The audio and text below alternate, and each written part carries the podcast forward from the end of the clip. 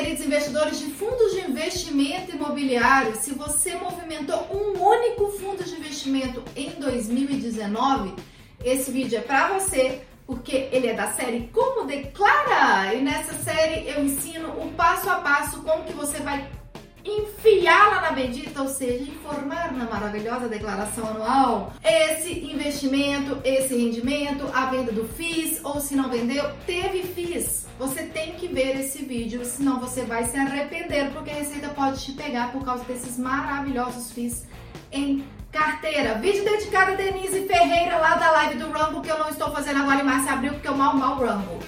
Fica no vídeo que eu vou te explicar.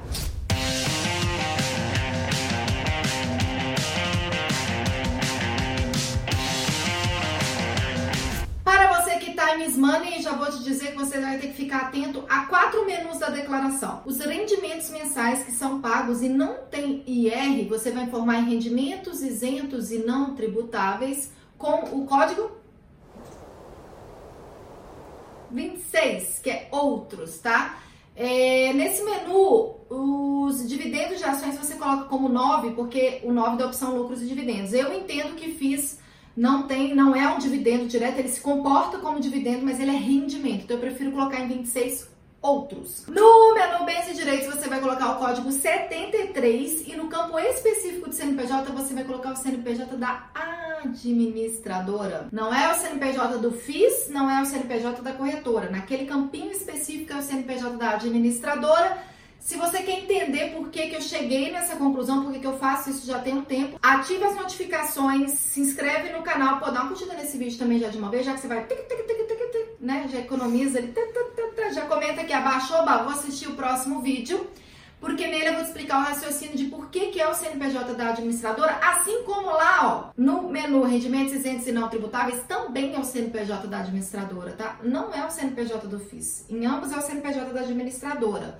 Na descrição que você pode detalhar o CNPJ do ofício, mas no campo específico é o da administradora nesses dois menus da declaração. Terceiro menu é um submenu do menu renda variável, porque esse submenu tem o nome FIS. Ali você vai informar todos os seus resultados de lucro ou prejuízo mês a mês de FIS que você teve, assim como o IRRF retido, assim como as DAFs pagas e Caso você tenha IRRF acumulado até dezembro e não deu para compensar em nenhuma data, você pode ir no quarto menu, que é o menu Imposto Pago Retido, para você colocar lá esse IRRF acumulado somado com o IRRF acumulado de swing trade acumulado até dezembro. Caramba, essa menina falou rápido demais, mano. Meu público, a maioria é paulista. Agora vou falar devagarzinho, você vai ver a tela do computador. Eu falei rápido para aquelas pessoas que time de fato is money e eles conseguem absorver de forma rápida o conteúdo, mas com calma a gente também absorve, às vezes fixa melhor. Então, essa parte agora é para você que quer ver a tela do computador, então eu vou filmar ela.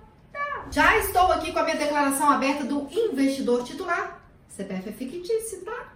Não adianta querer copiar, falar que meu videomaker esqueceu de dar um blur. Aqui não, é fictício. Vamos para o primeiro menu, que é o menu rendimentos isentos e não tributáveis. Você vai clicar em novo. Você vai colocar o 26, que é outros, que é o que eu te sugiro. Informa se é do titular ou dependente. E o CNPJ da fonte pagadora, que é administradora, tá, galera? Então, para ficar fácil a minha vida, eu já coloquei o CNPJ da administradora aqui. Caso você queira não tá com informes em mãos para saber o CNPJ da administradora, eu vou deixar aqui no link da descrição o site da B3 que você consegue clicar nele para poder ver o fundo e aí tem lá site. Você tem que clicar em site que aquilo ali é administradora para você buscar o CNPJ da administradora, ok? Não é aquele CNPJ que vai sair logo na tela não. Deixa eu clicar aqui para vocês verem, tomara que o site carregue. Que ó, na hora que você clicar, eu tô fazendo do FIS é, BNFS11, tá? Que é da Banrisul. Na hora que você clicar aqui, não é esse CNPJ, tá? Você vai aqui em site, que aí ele abre o site da administradora e aí você procura por aqui, ok? Não vou nem esperar o site carregar, não. Ok, e aqui na descrição eu sugiro que você coloque essa descrição Pradão. Pa, pa, pra, Pradão. Padrão. Rendimento de FIIs, aí eu ponho dois pontinhos, coloco o ticker do FIIs e o nome do FIIs. Eu nem coloco o CNPJ do FIIs aqui, tá? É, 50 reais, ok. Maravigold, rendimento declarado. Agora vamos declarar os FIIs que você virou o ano? Eu gosto de dar uma estrelinha no menu que eu já usei. Vamos para o menu Bens e Direitos. Novo.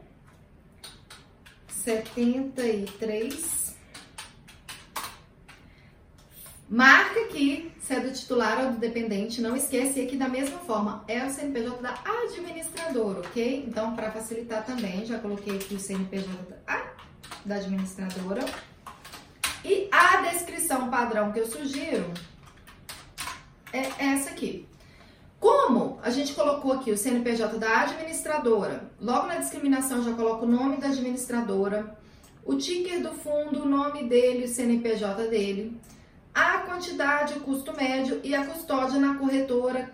Aqui no caso a gente está usando a corretora Clear, que é do grupo XP, com o CNPJ tal. Situação em 31 de 12 de 2019. Ah, peraí, mas tem esse campo aqui.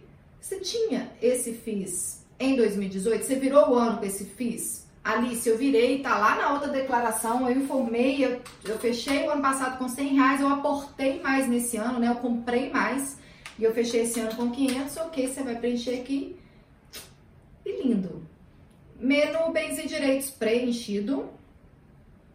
Agora você vai no menu renda variável, operações fundos de investimento imobiliário. Lembrando de você optar se é titular ou dependente. E aqui você vai começar. Resultado líquido do mês. Ah, janeiro eu fechei com 500 reais de lucro de FIIs. E só que ano passado, né, ano de 2018, tá, gente? Porque apesar de chamar IRPF 2020, ele se refere a 2019. Vamos supor que você fechou o ano de 2018 com mil reais de prejuízo. Eu não aceito negativo aqui, esqueci. 1.100 de prejuízo de FIIs. Então, o que, que ele vai fazer? Ele ainda vai falar que você tem prejuízo a compensar 600 e não vai calcular nenhum imposto. E vamos supor aqui que você teve um real de imposto de renda retido, zero de imposto pago, né? Fevereiro você brilhou aí nas suas vendas de FIIs e teve 5 mil reais de lucro. Ó, saiu 50, hein? Uau! 5 mil reais de lucro.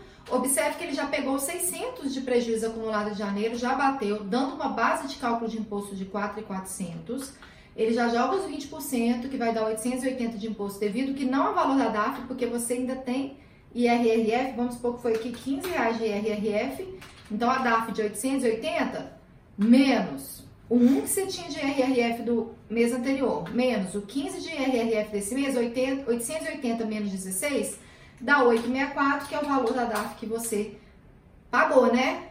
Não é possível, né?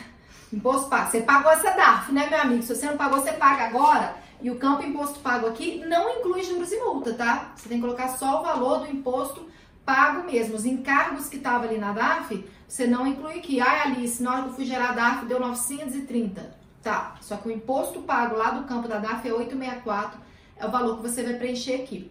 E aí vamos supor que você depois teve umas mancadas aqui em julho, vamos supor que você teve 20 mil de prejuízo em FIIs, e que teve um imposto de renda retido na fonte de 50 reais. Não movimentou mais. Observe que aqui em dezembro ficou um IRRF a compensar, né? E ele é da Lei 11.033. Aí que entra o quarto menu. Então, vou favoritar esse para saber que eu preenchi.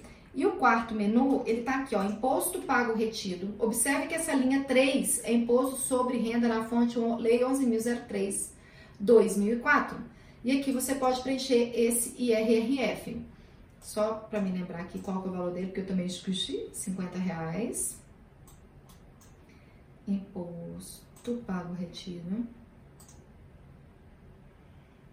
Ah, tá. Aqui só tem um lembretezinho. Esse campo somente deve ser preenchido por contribuinte que realizou operações em renda variável alienação de mercado balcão. Caso tenha compensado parcialmente, deve informar a diferença. Né? Quer dizer, esse campo é para você, investidor de bolsa, que teve IRRF acumulado até dezembro. Então, aqui vai ser 50 reais, que acaba te gerando um imposto a restituir, caso você não tenha nenhuma outra restituição. Se você tem, ele vai somar no valor da restituição. Ok! Tem gente que tá descabelando aí do outro lado. Caramba, por que o CNPJ da administradora no campo específico? No próximo vídeo que vai subir aqui no YouTube, eu vou te mostrar exatamente por que, que eu cheguei nessa conclusão. É muito triste quando a lei não é clara e você tem que ficar ali catando informações, mas eu acho que do jeitinho que eu catei ali, ficou seguro. Ficou curioso? Faz o seguinte, pô, curte esse vídeo aí se você tem FII, se ele te ajudou. Na descrição tem aí o modelo do formatinho que você vai preencher na declaração. Compartilhe esse vídeo com seus amigos. Se inscreve e ativa a notificação de novo, né? Porque aí você vai ver no próximo vídeo por que é o CNPJ da administradora. Algo mais? Álcool em gel, não. Álcool em gel, que estamos em tempo de coronavírus, não brinque com isso, minha gente. Álcool em gel também, além de compartilhar o vídeo com os amigos, passa álcool em gel abraço menos, menos pegação, né? Menos pegação. Menos pegação, vai ser, não vai ser uma época de muita pegação, tá? Um pouquinho mais de distância pra gente não ter contaminação. Grupos do Telegram, por favor, meus queridos. Ah, grupos do Telegram, por favor, meus queridos, porque os investidores estão a mil nos grupos do Telegram. Eu sei que tem vários grupos do WhatsApp que ainda tem, então compartilha esse vídeo também no WhatsApp, no Telegram. Aonde você vê que tem investidor de bolsa, compartilha esse vídeo que eu sei que eu vou ajudar todo mundo, porque essa época de março, abril, o meu conteúdo ele ajuda mais do que durante o ano. Cálculo é mensal, tá, galera? Você tem que estar tá consumindo conteúdo de tributação todos os meses para você saber fazer o cálculo. Mas agora em março e abril, que é o gatilho da urgência da declaração, o bicho pega. Então manda esse vídeo que o pessoal vai gostar. Ok, investidores de fundos de investimento imobiliário, te vejo no próximo vídeo que eu explico por que é o CNPJ da administradora. Marca aqui, que é do titular ou do dependente não, Acho que foi de leve, foi é. engraçado. É. Não era pra eu ter falado antes da vinheta, né? Mas. Mas foi já. Tá bom, foi espontâneo. Tava gravando a cara aqui agora. Vou até deletar esse arquivo, porque senão você vai ficar louca. Ixi, pior que eu nem sei onde que sala, você sabe? Ah, tem que